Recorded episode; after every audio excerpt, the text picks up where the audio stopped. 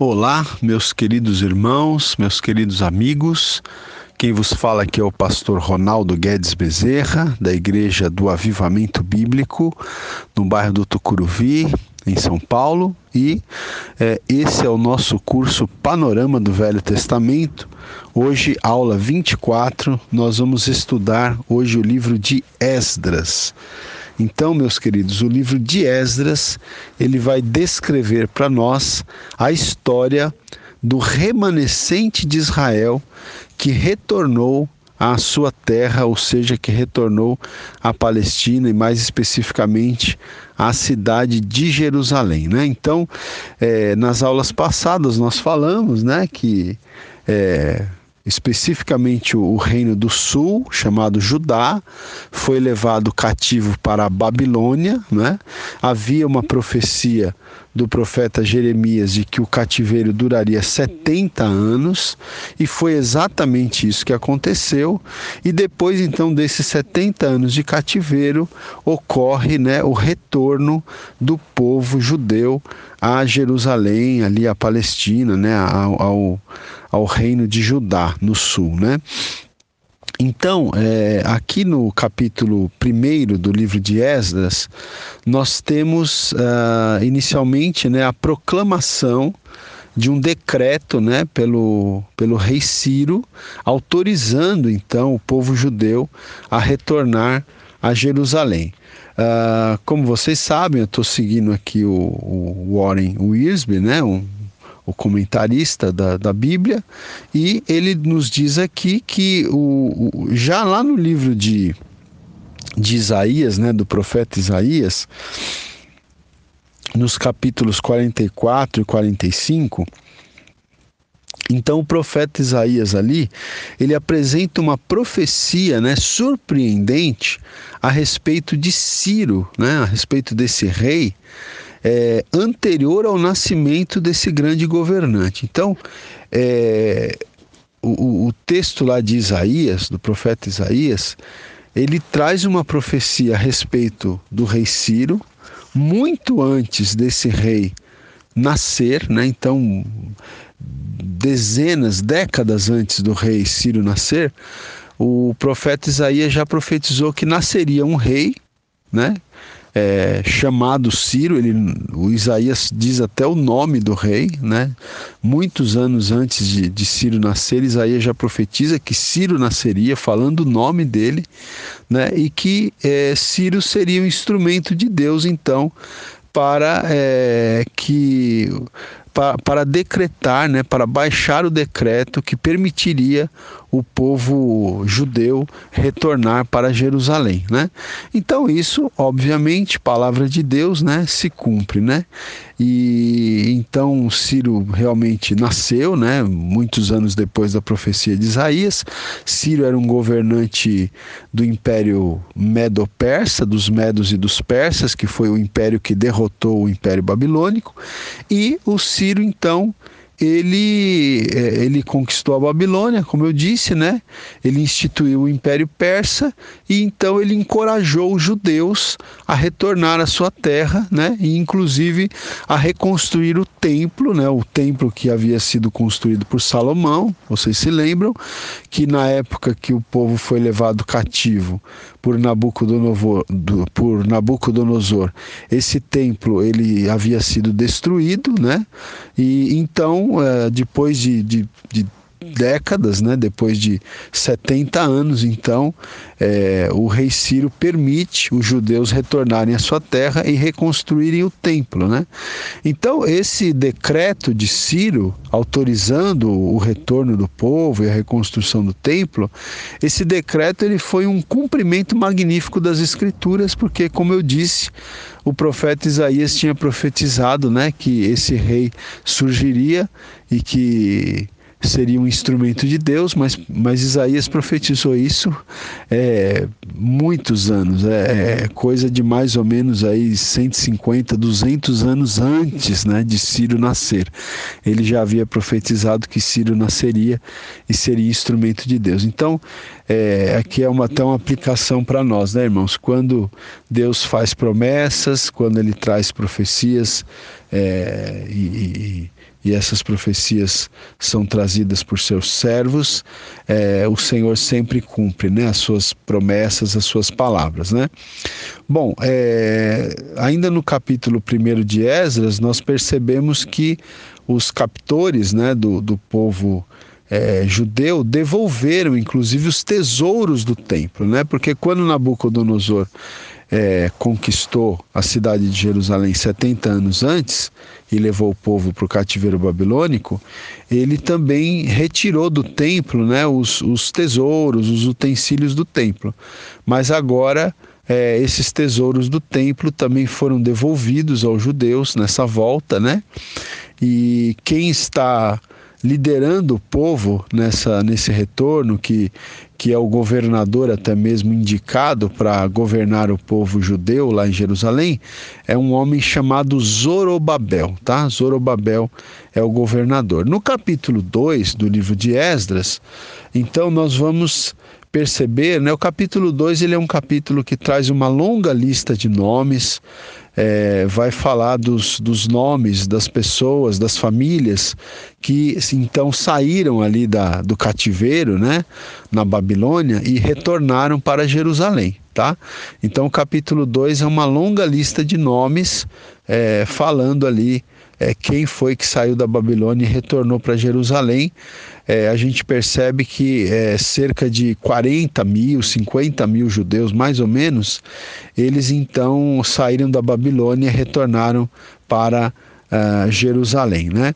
Uma coisa interessante que o, o autor aqui que a gente está seguindo ele diz aqui no livro dele é que a maioria dos judeus né, é, estabeleceu-se na Babilônia e não tinha vontade de voltar para a Terra Prometida, né? Porque depois de 70 anos na Babilônia, muitos judeus já estavam é, já estavam estabelecidos lá. Né? A gente tem que entender que 70 anos depois, muitos dos que tinham sido levados cativos eles é, muitos já tinham morrido e quem estava lá na Babilônia já, já eram os filhos né, daqueles que tinham sido levados cativos. Eram poucos aqueles que, que tinham sido levados cativos 70 anos atrás e que ainda estavam vivos. Né? Um, um desses era o profeta Daniel. É, é interessante a gente contextualizar aqui. Né? O profeta Daniel é, quando Ciro baixou esse decreto autorizando a volta dos, dos cativos, Daniel ainda era vivo. O profeta Daniel ele estava bem, bem velhinho, já tinha mais de 80 anos, quase 90, mas ele ainda era vivo. Né? Então eram poucos os casos de judeus que tinham sido tirados é, de Jerusalém e que 70 anos depois ainda estavam vivos. Né? A maioria já eram os filhos, já eram os netos daqueles que tinham é, sido tirados de Jerusalém 70 anos antes. Então, esses judeus, eles, esses, eles já tinham é, 70 anos depois, né, já era uma outra geração e eles já estavam estabelecidos na Babilônia e não tinham vontade de voltar para a Terra Prometida, né? Então até o autor ele diz aqui, né, que essas pessoas abandonaram a terra de seus pais e ficaram com, com os cativos na Babilônia, contentes com a segurança e os ganhos materiais, né? Porque então eles se sentiam mais seguros é, e mais é, vamos dizer assim, é, com condições de, de, prosperar materialmente mais na Babilônia do que voltando para Jerusalém. Então muita gente não quis voltar para Jerusalém, ficou lá na Babilônia em definitivo. Mas houve um grupo de cerca de 40 a 50 mil pessoas. Né, 40 a 50 mil judeus, que então eles retornaram para Jerusalém para para a terra prometida, vamos dizer assim, né? E aí então o capítulo 3 de Esdras, ele vai começar a narrar para a gente a reconstrução então do templo, né? Então dos versículos 1 ao 6, é, fala-se da edificação do altar, né? É, então o altar ele era o centro da adoração judaica, né? O altar onde eram oferecidos os sacrifícios. É, então o altar ele era o centro da, da, adoração, por quê? Porque sem os sacrifícios não se podia aproximar do Senhor de acordo com a religião dos judeus, né? no caso, de acordo com o judaísmo, principalmente o judaísmo daqueles dias. E é, então o, o Zorobabel, que era o governador, e o Jesua, ou Jesua, ou Jesua, enfim, é, esse, esses dois personagens, o Jesua era o sumo sacerdote, né? Então, é, Jesua, sumo sacerdote, e Zorobabel, governador, eles levaram o povo né, a estabelecer sacrifícios e também é, levaram o povo a guardar as festas dos judeus, né? E aí do capítulo, ainda no capítulo 3, do versículo 7 até o versículo 13, nós temos o lançamento do alicerce do templo, né? Então, o, o autor aqui, ele até diz o seguinte, que aparentemente o povo deu ofertas em acréscimo aos presentes do rei, né? que forneceu o material para a reconstrução do templo. Então, o próprio rei Ciro, ele, ele dá muitos presentes ao povo, ele fornece material é, para o povo que retornou a Jerusalém, né, para reconstruir o templo, mas o povo judeu também é generoso aqui e, e dá muitas ofertas né, para que é, o templo fosse então reconstruído. E então eles iniciaram a obra, né, é, os levitas, que eram é, a tribo sacerdotal, né? Os levitas eles supervisionaram ou supervisionavam né, a obra né, e também ajudavam é, os trabalhadores na construção. E é, o povo ficou muito feliz, né? ficou tão agradecido com o lançamento do alicerce do templo que louvou a Deus, inclusive com gritos né, de louvor. Né? Então, é, o, o, autor aqui ele até diz o seguinte, né? Em uma situação daquelas, Deus estava fazendo o impossível, porque se você pensar, realmente foi um grande milagre, né, meus queridos? É, um povo ser levado cativo, ficar 70 anos no cativeiro, né? E ainda conseguir depois de 70 anos voltar para sua terra, né? Já é, você tem que pensar o seguinte, como eu falei agora há pouco, né? É, já era uma outra geração. Então, dos que saíram de Jerusalém 70 anos antes, foram poucos os que retornaram. E os que retornaram já eram bem, bem velhinhos, né? É claro que em Jerusalém ficou um remanescente, foram poucas pessoas, né? É, então, o que, que acontece? É, essas pessoas que retornam, em sua maioria, já é uma nova geração, né? Então, você vê que eu falei há pouco que é, boa parte dos que já tinham nascido na Babilônia, dos filhos dos judeus, eles nem quiseram voltar. Né? Então, é, na verdade, você pensar que, que o povo judeu aí, ele, ele consegue, mesmo que uma parte apenas do povo consegue voltar para Jerusalém, né, depois de 70 anos, né, é, consegue voltar já com uma praticamente uma nova geração. E esse povo ainda consegue né, é, edificar o altar, ainda consegue lançar os alicerces do templo. É uma coisa realmente era um, era um milagre né, que, que estava acontecendo ali, a gente pode dizer. Né? Deus estava fazendo mesmo o impossível. Então, é, eu até anotei aqui uma, uma aplicação para gente, onde eu coloquei aqui o seguinte: que Deus é poderoso para restaurar, né? ainda que Ele mesmo efetue a correção. A gente sabe que o cativeiro foi uma correção de Deus para o povo, da parte do próprio Deus, mas o próprio Deus estava restaurando o seu povo, estava restaurando né, os judeus, trazendo-os de volta à sua terra, para que então eles tivessem um recomeço, né? E é importante a gente lembrar que o Messias, o Cristo, ele descenderia né, dessa tribo de Judá que volta do cativeiro, que se reinstala novamente na cidade de Jerusalém, a cidade santa, né? Então nós, nós podemos ver realmente a mão de Deus nisso, né? É, se não fosse a mão de Deus nesse processo, eu penso que dificilmente o povo teria retornado a Jerusalém, né, uma outra geração, e teria conseguido ter forças para recomeçar, para reconstruir o templo, depois com, com Neemias reconstruir os muros e etc. Ok, gente? Então é isso, vamos voltar na sequência. Irmãos, então agora nós vamos para o áudio 2 da aula 24, né? Eu estava falando então é, da reconstrução do templo que se iniciou é, depois que o povo retornou do cativeiro, essa reconstrução está narrada no capítulo 3, né? Aí no capítulo 4 nós vamos ter então é, um capítulo que vai falar da resistência né, do, do inimigo, né? Então aqui o povo de, de Israel, o povo judeu mais especificamente, eles vão ter problemas com os povos da terra que vão é, inicialmente essas pessoas, os povos da terra ali, eles vão se oferecer para ajudar os judeus no trabalho, né? Mas o Zorobabel e o Jesua, que eram os líderes do povo, eles recusaram essa ajuda dos povos da terra, até porque é, eles né, não queriam se misturar com esses povos, era uma, é, era uma orientação de Deus, né? Que eles não se misturassem com os povos, é, que eles mantivessem a sua pureza de fé, a sua, a sua pureza ali, mesmo é, não se misturando, não se casando com, né, com outras, outros povos, né?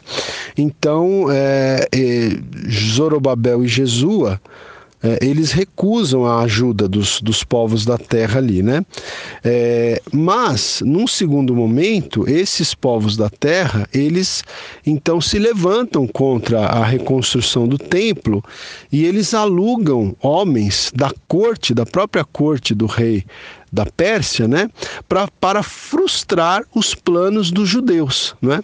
E é, infelizmente, né, a gente vai entender aqui pela história bíblica que essa estratégia dos povos da terra ali, essa estratégia obteve sucesso em interromper a obra. E veja só, a obra do, do templo, então, ela, ela não só fica paralisada nesse momento, como ela fica paralisada por cerca de 15 anos, gente. Então, é, por cerca de 15 anos, né? A, a obra de, de reconstrução do templo fica paralisada, né? Então, até o autor que a gente está seguindo aqui, ele diz, né, que o nosso inimigo, Satanás, ele nunca quer que a obra do Senhor prospere, né? Então aqui nós vemos é, a mão do inimigo é, que tenta opor-se à obra de Deus e tenta impedir a obra de Deus, né? Bom, gente, é, nos versículos é, 6 a 23, aqui é, do capítulo 4 de Esdras, né? É, segundo o autor que a gente está seguindo aqui, esses versículos 6 a 23, eles representam um desafio para os estudiosos da Bíblia, pois eles parecem não estar em ordem cronológica com o restante do livro, né? No entanto, diz aqui o autor, né? Seja como for, a lição é, aqui desse capítulo 4, é, ela é clara, né? Ou seja, qual é a lição aqui? As pessoas do mundo usam qualquer recurso que tenham à mão para impedir a obra do Senhor, né? Então, é, em suma, é isso que a gente tem aqui no capítulo 4. As pessoas, né, se valendo de qualquer recurso para tentar impedir o avanço da obra do Senhor, e a gente sabe que por trás dessas pessoas o próprio próprio inimigo da obra de Deus, né? Mas, é, então, no capítulo 5 do livro de Esdras, nós temos então o recomeço da obra, né, do, do, templo, de reconstrução do templo. É bom uh, você ter em mente o seguinte, que do capítulo 4 para o capítulo 5, você tem aí uma distância de aproximadamente 15 anos. Né? Então, passam-se 15 anos entre os capítulos 4 e 5 do livro de Esdras. Né?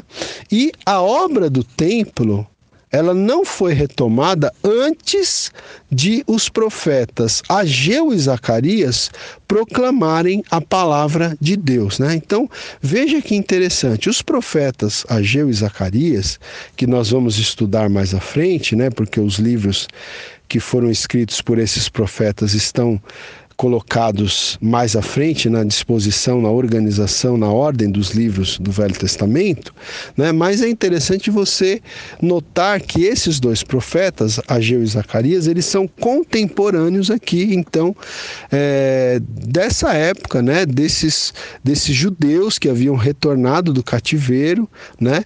e que agora já estavam, já fazia aí é, mais de 15 anos que eles tinham retornado do cativeiro, né? eles não tinham tinham conseguido terminar a reconstrução do templo. Então, o Uh, os profetas Ageu e Zacarias, temporâneos dessa época, eles começam a profetizar, eles começam a proclamar a palavra de Deus, incentivando então o povo a retomar a reconstrução do templo de Jerusalém, né? Essa é a, a palavra deles ali, né? É, então eles conseguem, né? O, o ministério desses dois profetas termina por encorajar o povo, né? E o trabalho então começou a progredir com rapidez. E até mediante a isso, o, o autor aqui, o, Irsby, ele diz né, que a pregação da palavra do Senhor, então, é o segredo da vitória em qualquer obra do Senhor. Né? Foi, a, foi a palavra do Senhor, foi a pregação da palavra do Senhor pelos profetas Ageu e Zacarias que encorajou eh, os líderes Zorobabel e Jesua a retomarem a obra de Deus ali, né? A retomarem a reconstrução do templo ali, né? Então veja, o, é, a gente vai estudar mais à frente, né? O livro do profeta Ageu, mas só aqui é, pensando algumas questões que Ageu é, coloca, né? É, por exemplo, Ageu, o profeta Ageu, ele repreende o povo por construir as suas próprias casas e negligenciar a, a, casa de Deus, né? o templo de Deus. Então, é, o profeta Ageu ele traz uma mensagem de confrontação ali para o povo, né? porque ele diz assim: é, acaso é tempo de vocês habitarem em casas luxuosas, em casas bem, bem aparelhadas, né? em, em casas bonitas, e enquanto a minha casa, a casa do Senhor, permanece em ruínas? Essa era a mensagem do profeta Ageu para o povo, né? Então, é, o povo, é, depois de voltar do cativeiro, eles é, começaram a reconstruir o templo, mas houve ali a oposição, eles terminaram parando né, a reconstrução do templo. O templo ficou 15 anos parado, a reconstrução do templo, mas nesse período o povo não deixou de construir as suas casas, de construir casas bonitas, bem aparelhadas, né, até mesmo luxuosas. Então o profeta Ageu fala: acaso é tempo de vocês habitarem em casas, né? Eu estou aqui parafraseando o texto do profeta Ageu, né? Mas ele diz então isso: acaso é tempo de vocês habitarem em casas bem arrumadas, é, bem, bem luxuosas, bem aparelhadas, enquanto a minha casa permanece em ruínas, né? Então essa mensagem do profeta Ageu, né, gente? Ela é muito, ela é muito atual para nós hoje, porque infelizmente a gente vê isso acontecendo nos nossos dias, né? É, as pessoas, os, os cristãos, é, se concentrando apenas em si mesmos, nas suas casas, nas suas vidas, no seu bem-estar material e não se envolvendo na obra de Deus, né? não se dispondo a, a fazer a obra de Deus, não se dispondo até mesmo a contribuir financeiramente com a obra de Deus. Né? Infelizmente, nós temos pessoas que hoje é, muitas vezes pensam somente em si mesmas, no, no seu bem-estar pessoal e familiar e deixam a obra de Deus em segundo plano, não se envolvem, não contribuem, né? E se esquecem daquele princípio bíblico de Mateus capítulo 6 que diz: Buscai, pois, em primeiro lugar o reino de Deus e a sua justiça, e todas as demais coisas vos serão acrescentadas, né? Então o profeta Ageu, ele, ele faz essa repreensão, né? Ele também encoraja o Zorobabel, que era o, que era o governador, né? Ele encoraja os Zorobabel ao dizer-lhe que o Senhor estava com ele né, naquele processo, na condução daquele processo de reconstrução do templo. Né? É, Ageu também condena os sacerdotes por causa de pecados, né? enfim, e até mesmo. É, o profeta Ageu ele faz até mesmo uma profecia aqui messiânica, ele, ele, ele promete a Zorobabel né, de que um dia o, o Messias, o próprio Messias governaria em glória. Né?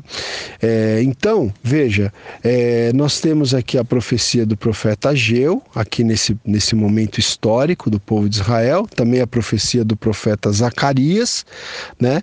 Ah, o livro de Zacarias é um pouco mais complexo, a gente vai estudar ele é, mais à frente, mas o fato é que Deus usa a pregação de Ageu e Zacarias para motivar o povo, né, para o povo retomar então a reconstrução do templo. E Portanto, no capítulo 6 de Esdras, nós vamos ter a narrativa então da conclusão da reconstrução do Templo de Jerusalém. Né? Então a obra é concluída, né? E os judeus então eles celebraram com alegria, né? É, a, a, conclusão da obra ali do templo, né? E eles celebraram com alegria a, a dedicação da casa do Senhor, né?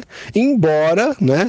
Essa, esse segundo templo, reconstruído ali na época de Zorobabel, de Ageu, de Zacarias, esse segundo templo não fosse tão grande né, e, tão, e tão glorioso quanto o templo que Salomão havia construído é, muitos séculos atrás. Né?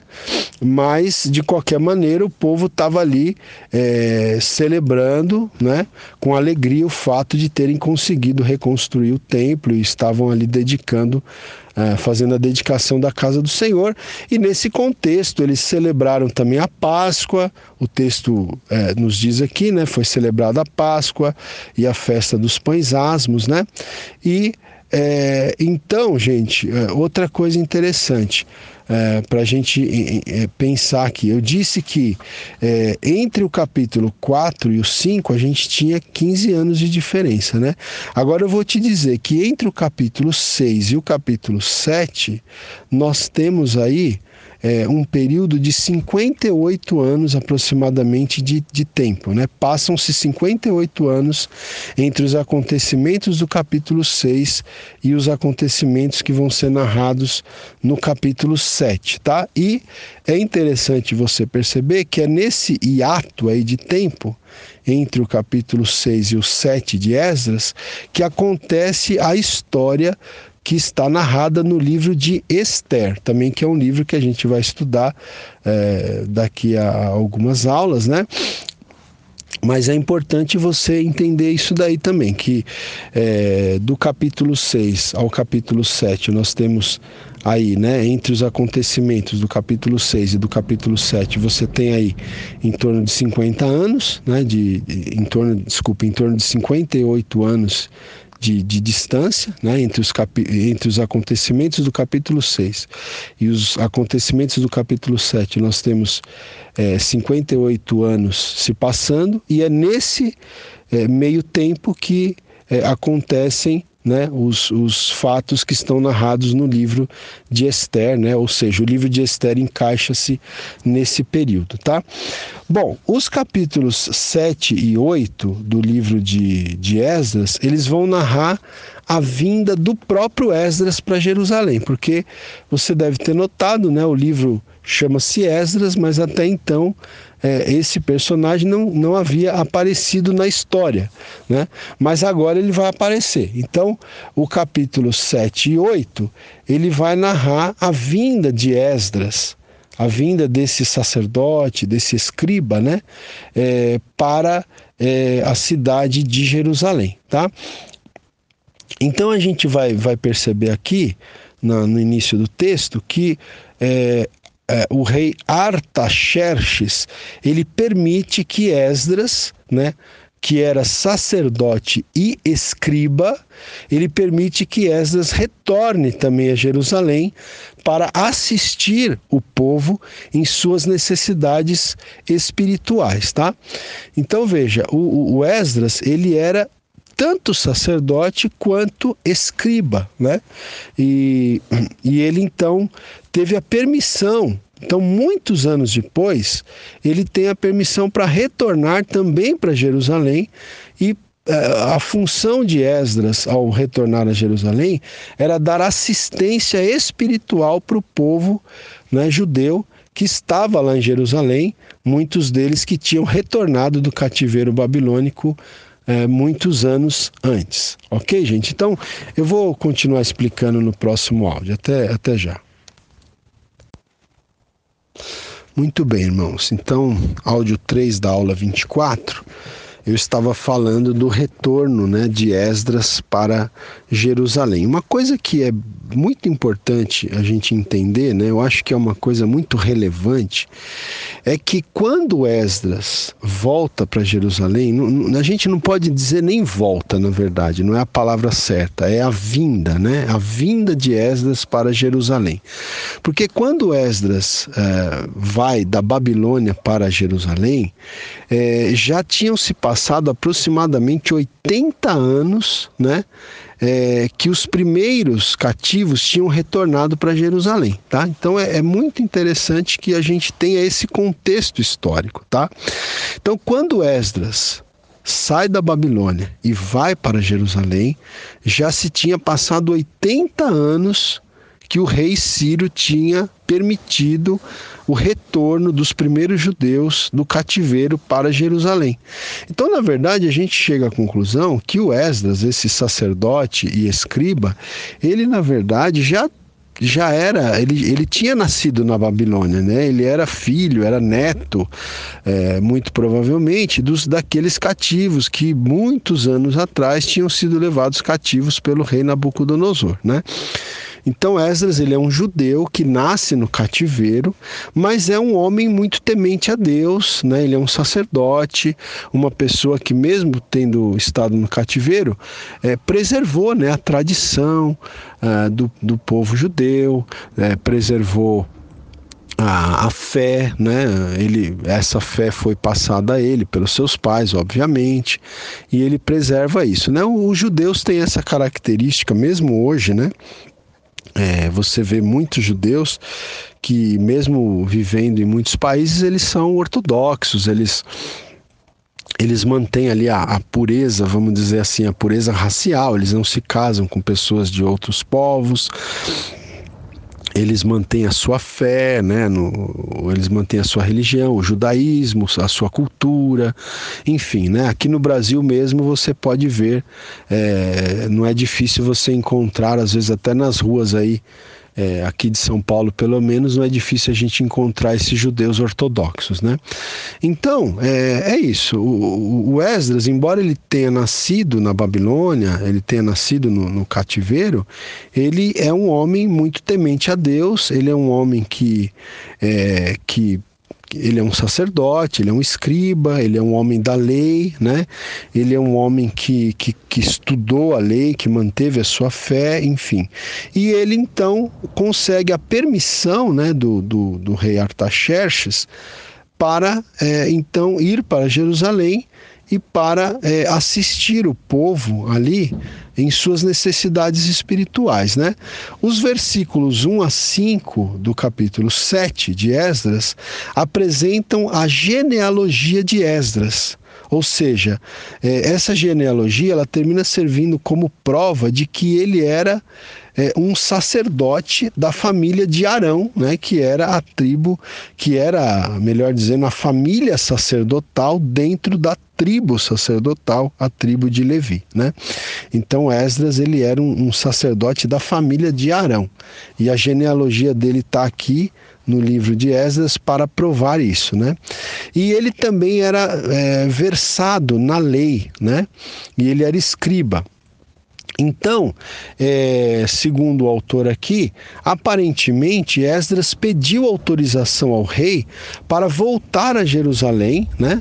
Ao perceber que o povo que ficara na nação restaurada precisava de mais de orientação espiritual, né?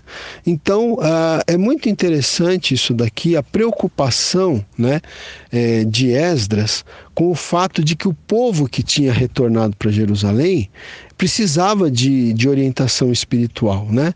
E então é, Esdras ele faz essa viagem, né? O, o, o Irsby aqui ele informa para gente que Esdras levou quatro meses olha só, quatro meses para fazer a jornada de quase 1.600 quilômetros, né, da Babilônia a Jerusalém. Olha só, né, uma viagem que hoje aí se faria é, em dois dias aí, vamos dizer, de carro ou em poucas horas de avião, Esdras levou não é quatro meses para fazer a viagem né, da Babilônia até Jerusalém, mas é, tudo, tudo correu bem. Né?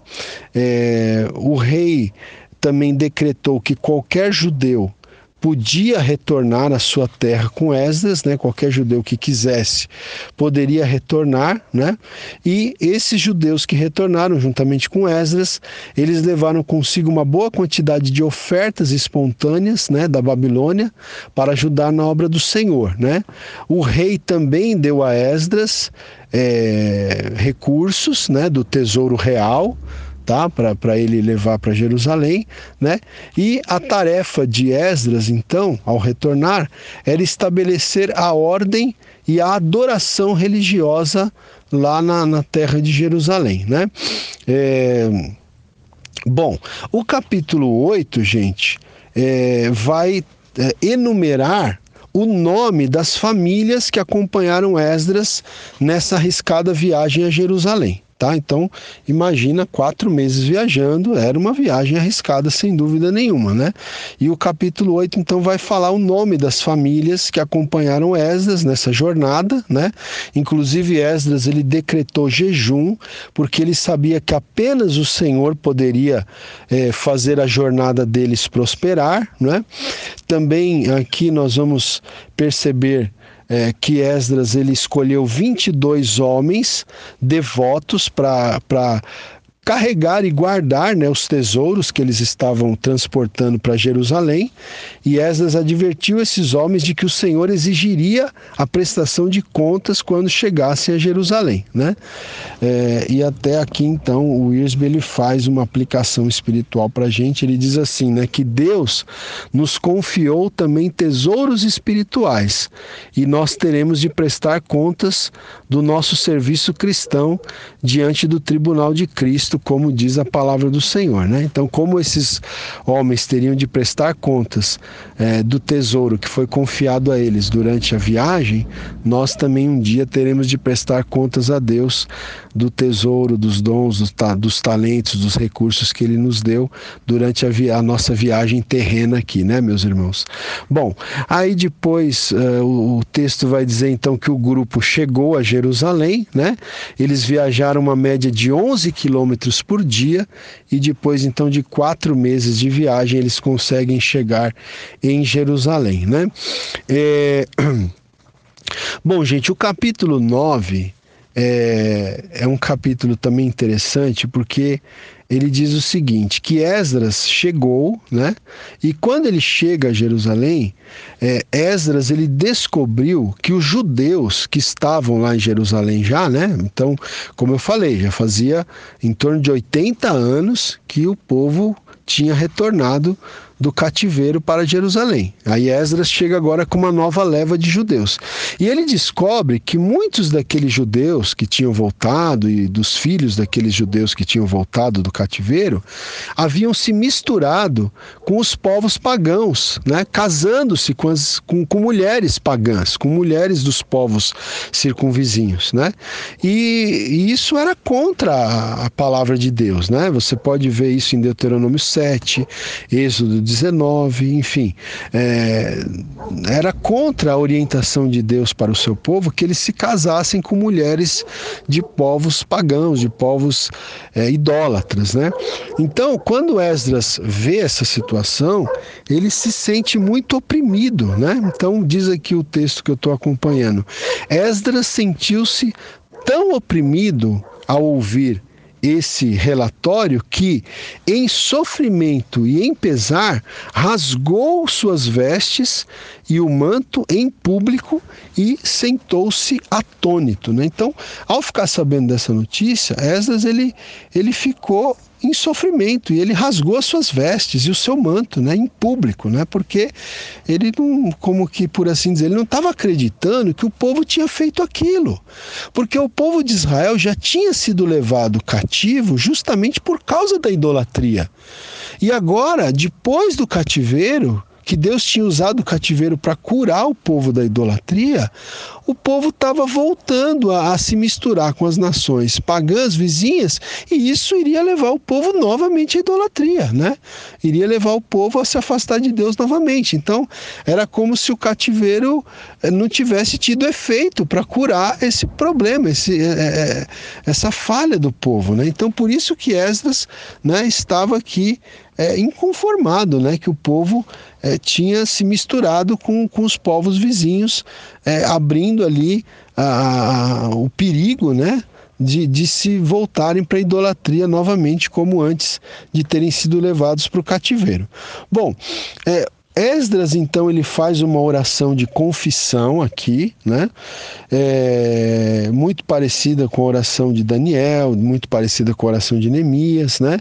E ele, então, é, ele rememorou os pecados passados de Israel e ele admitiu que a nação mereceu o cativeiro, né? Que ela foi restaurada, mas que apesar disso, apesar da restauração, apesar de ter sido... É, né, apesar de ter sido restaurado do cativeiro, estava pecando novamente, né? Então, gente, é, Esdras aqui, ele tem de confessar o pecado nacional e implorar pelo perdão de Deus, né? No entanto, a oração dos líderes religiosos aqui, né, juntamente até com Esdras, não era o suficiente toda a nação tinha de encarar os seus pecados e acertar-se com o Senhor, né? Então aí o capítulo 10 do livro de Esdras vai narrar o seguinte, né? Vai nos mostrar o seguinte, que Deus respondeu à oração de Esdras, né? Tocando o coração do povo. Então alguns homens vieram abertamente né, é, a Esdras e confessaram esse pecado de terem se casado com mulheres pagãs né, e de terem desobedecido à lei do Senhor. Né? E eles então, esses homens é, que reconheceram o seu pecado, eles se ofereceram para fazer uma aliança com o Senhor, para renovar a sua aliança com o Senhor e, vejam só, se afastar das suas esposas pagãs. Né? Eles, então, para corrigir o seu erro aqui, é, eles é, se propuseram a, a renovar a aliança e a se afastarem das suas esposas pagãs, né? Então o resultado foi a proclamação em toda a terra, né? É, chamando o povo para se reunir em Jerusalém, a fim de que o povo pudesse decidir sobre essa importante questão, né? E quem fosse culpado de ter se casado com uma mulher pagã né, e não comparecesse a essa convocação, perderia o seu lugar na terra. Então, uma grande multidão se reuniu, né, e Esdras ali ele deu um ultimato ao povo, no sentido de que o povo confessasse o seu pecado, né, e realmente que o povo judeu, os homens que tinham se casado com essas esposas pagãs, que eles despedissem as suas esposas e até mesmo os seus filhos que eh, haviam nascido desses relacionamentos. Então, foi um momento difícil, né? É, aqui, um momento bastante difícil, mas é, e foi isso que aconteceu. Né? Os versículos 18 a 44 eles indicam que 17 sacerdotes, 10 levitas e 87 outros homens eram culpados de casar-se com essas mulheres pagãs. Né? Então, é, é óbvio que o, o Irsby até ele diz aqui que muito provavelmente os maridos é, providenciaram bem-estar né, dessas pessoas que eles é, mandaram embora, né? Mas eles não viveram mais com essas pessoas, tá certo? Então foi uma condição aqui que foi colocada para que o povo retornasse à, à, palavra de Deus, né? Não não deixasse de observar a, a orientação de Deus, né? E, e, fosse purificado aqui dos seus pecados. Então, é, foi muito doloroso, obviamente, para os homens man, né, mandarem embora suas esposas e até seus filhos desses casamentos, mas é aquela história, né, gente? Claro que isso aqui é uma coisa é, referente àquela época, né? Mas a gente tem que pensar muito seriamente antes de, antes de fazer algo que desagrada a Deus, porque senão depois as consequências vêm e elas são muitas vezes muito dolorosas, né? Então fica essa lição para a gente aqui, ok? Depois eu te peço para você ler, não, não vai dar tempo, mas leia o versículo 10 do capítulo 7 de Esdras, que é um versículo muito bonito que diz que Esdras tinha disposto o coração para buscar a lei do Senhor e para a cumprir e para ensinar em Israel os seus estatutos e os seus juízos. Deus abençoe a todos, até a próxima aula.